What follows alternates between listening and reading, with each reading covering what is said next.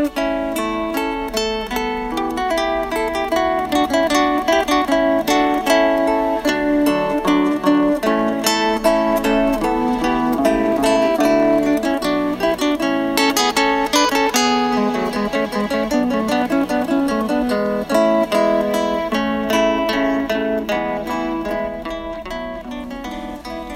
Hey guys, hey guys, hey guys. Welcome to FM 95.2 Zhejiang University School Radio.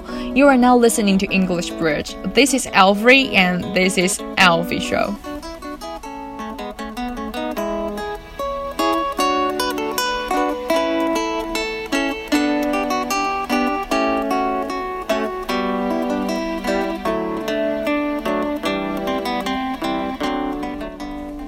Okay, you are now listening to English Bridge, and I'm so excited to participate in the program this semester. Before starting uh, this episode, let's have a small talk. Last episode in the last semester, I set up a series program and named it Alfie Show. And uh, through this kind of series program, we can share music together and know more perspectives about music.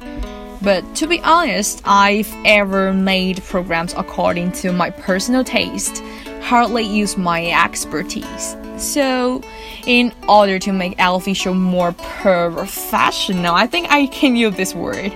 I think it's time to add some expertise, a little bit knowledge I've learned in my major, musicology.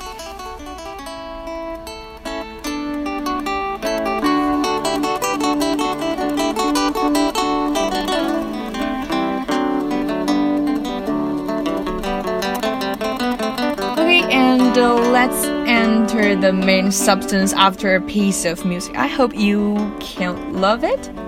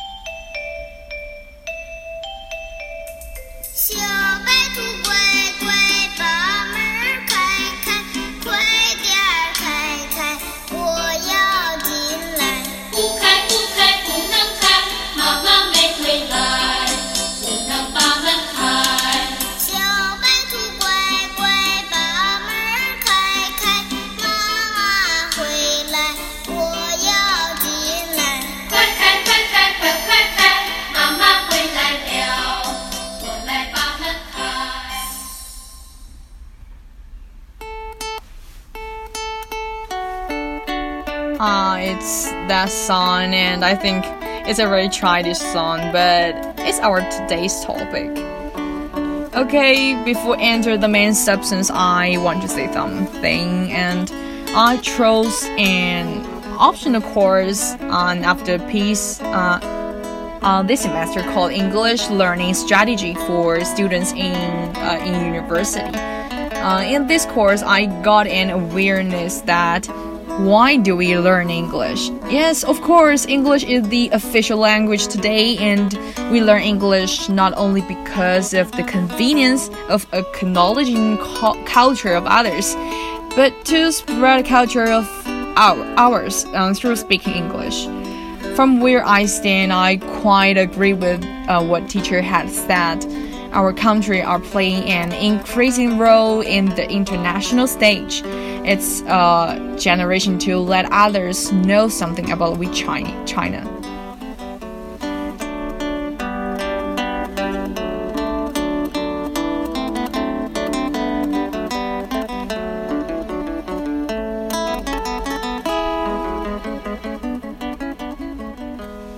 Okay, in today's episode, according to my major and our Chinese culture, I'm going to talk about a pioneer of Chinese pop music. Um, before the uh, the formal introduction, we have to mention an event. October the 7th in 2006, Chongqing Times issued a report in order to find out the composer for Little Bunny. In Chinese, we call it 小兔子乖乖. While the report was issued and the whole Chongqing province was in a big hit.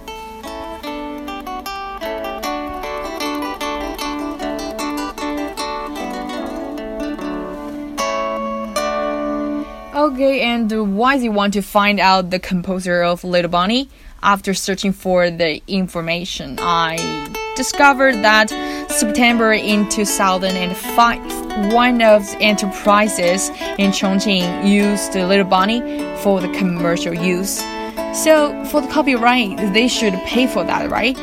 Of course, they finally found the composer. He is Jinghui Li, our hero today.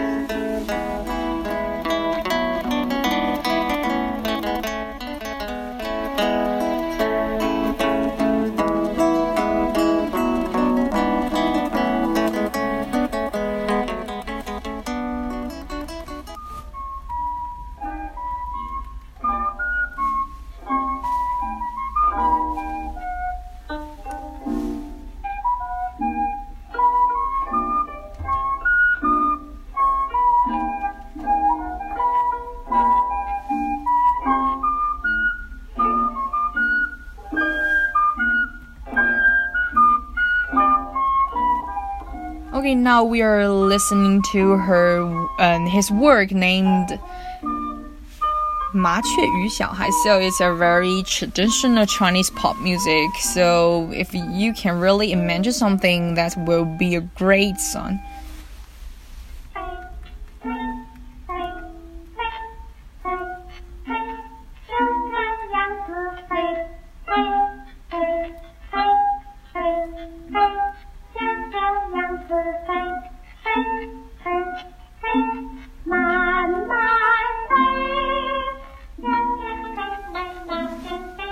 Because Xin Li was uh, uh, studied in the in Japan, so the style of her uh, his songs uh, listened a little bit strange, but that's the style of that generation.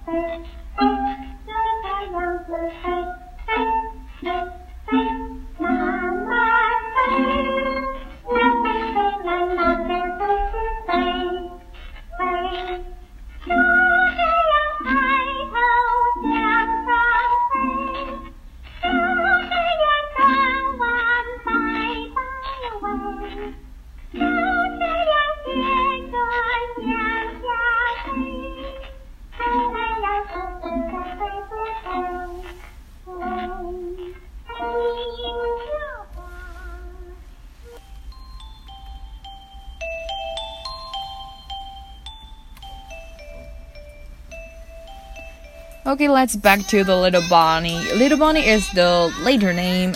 As for the former, it was called the tiger knocking on the door. In Chinese, we call it 老虎叫门.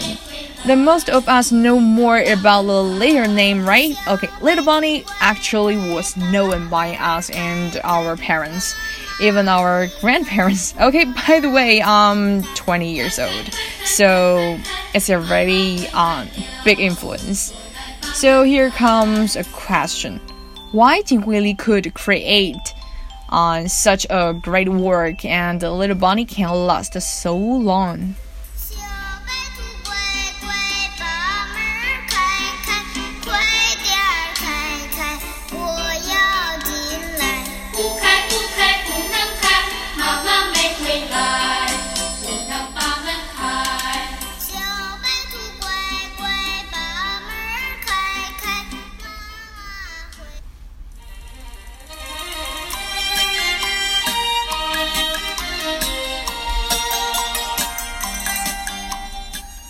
the masterpiece of Jin Hui Li named Putao Xianzi. It's a very unhappy song and, uh, and a, with a very quick rhythm.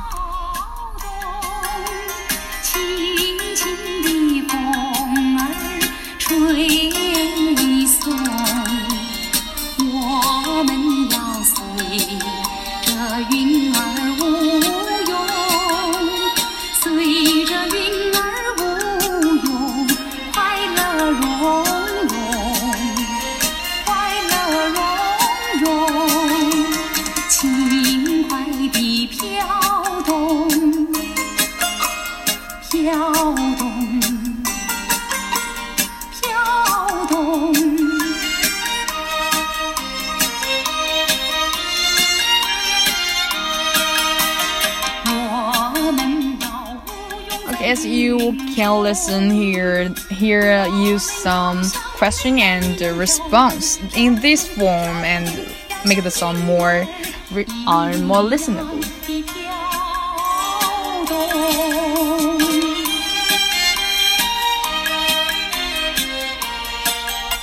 At the time passed, the song's parts um, always have two parts, and uh, the former one, former one may have the one, but and now it has two.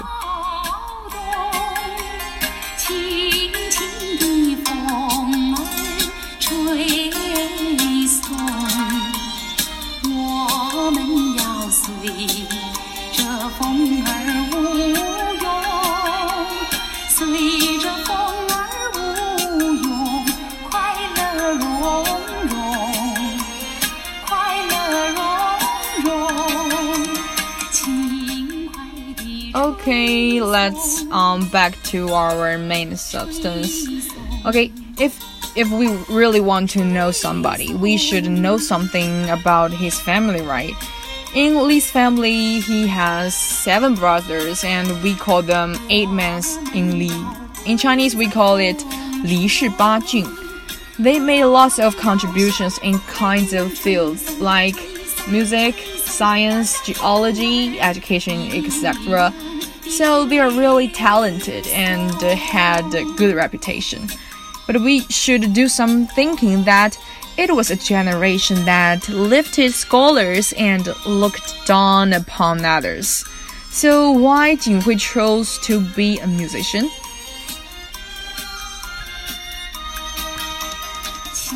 Okay, also by doing some research, we found that Jinhui had experienced experience for instrument playing and singing. So we apparently can see that there is no such concept of genius. They put a lot of vigor in the pastime. Okay, relatedly, um, Jin Hui had a deep influence of country music, and I love music so much. And the most important factor is that his parents are so open-minded. So, in that kind of situation of that generation, relatively speaking, Jinhui can get the education of music is quite a comforting thing.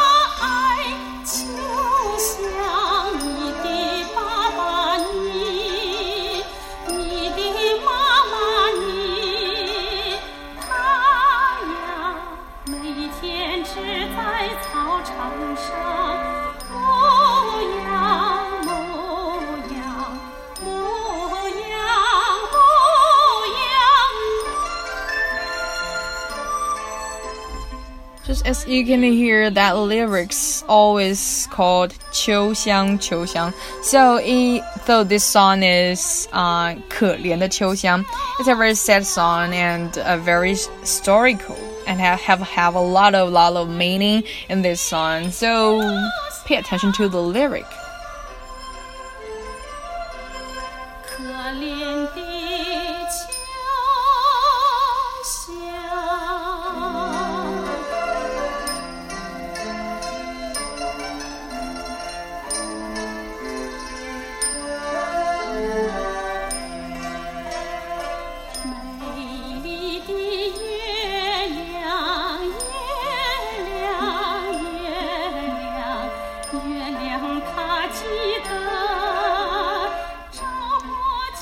The instrument here have a big change um, compared with the former. So uh, it's kind of an opera. Uh, in Chinese, we call it on it 乱弹, but um, it's kind of different. So we can search some information and know more about this. That's um your duty. Okay.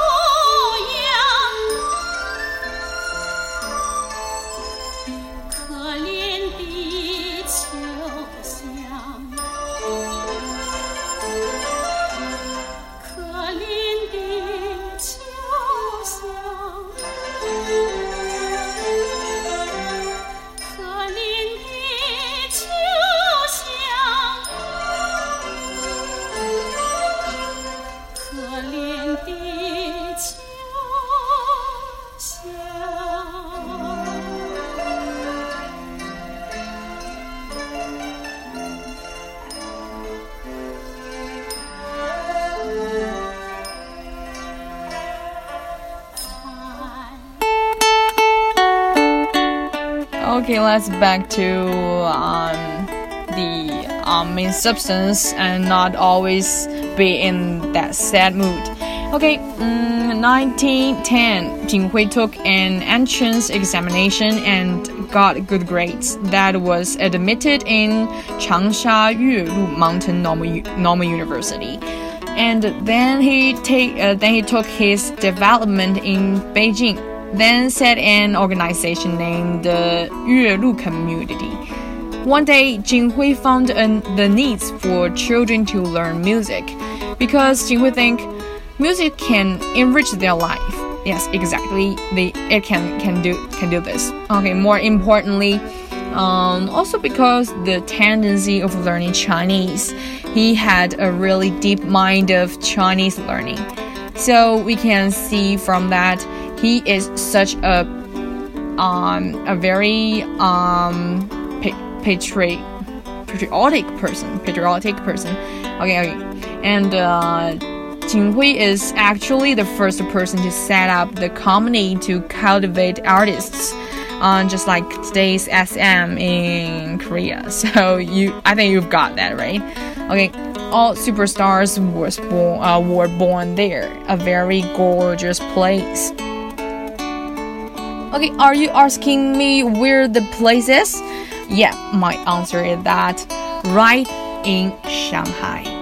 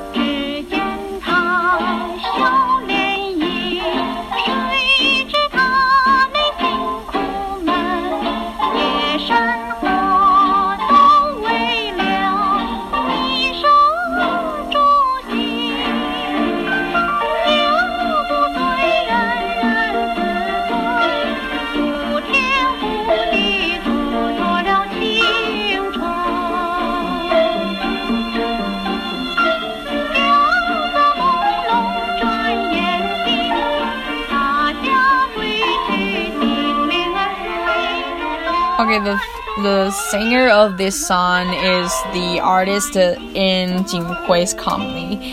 Uh, at that time, she was quite quite popular, just like um, today's. Uh, I, I don't know what what, what I can I can see in um, that period, but um, it's quite famous, right? Um, because uh, there is a little calmness can make uh, can make someone really famous. So um, this uh, small number, so make it really a big hit.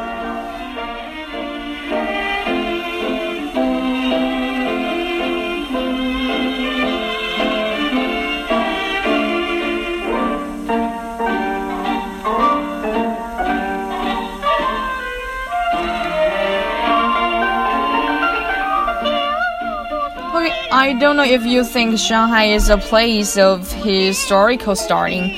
Maybe we will have another episode talking about Shanghai. Well, it's a pretty good idea. I can't wait to make it. Okay, well, uh, this is today's English bridge for Alfie Show. I hope you can love this episode and, if possible, leave your comments below. I will try my best to get myself improved.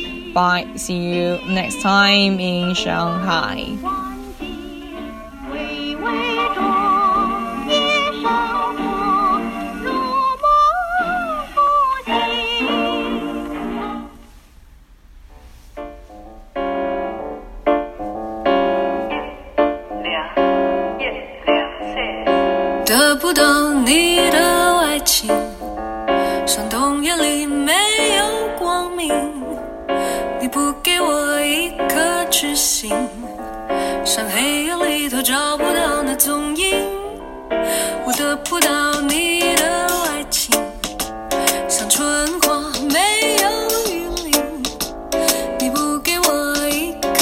mexer.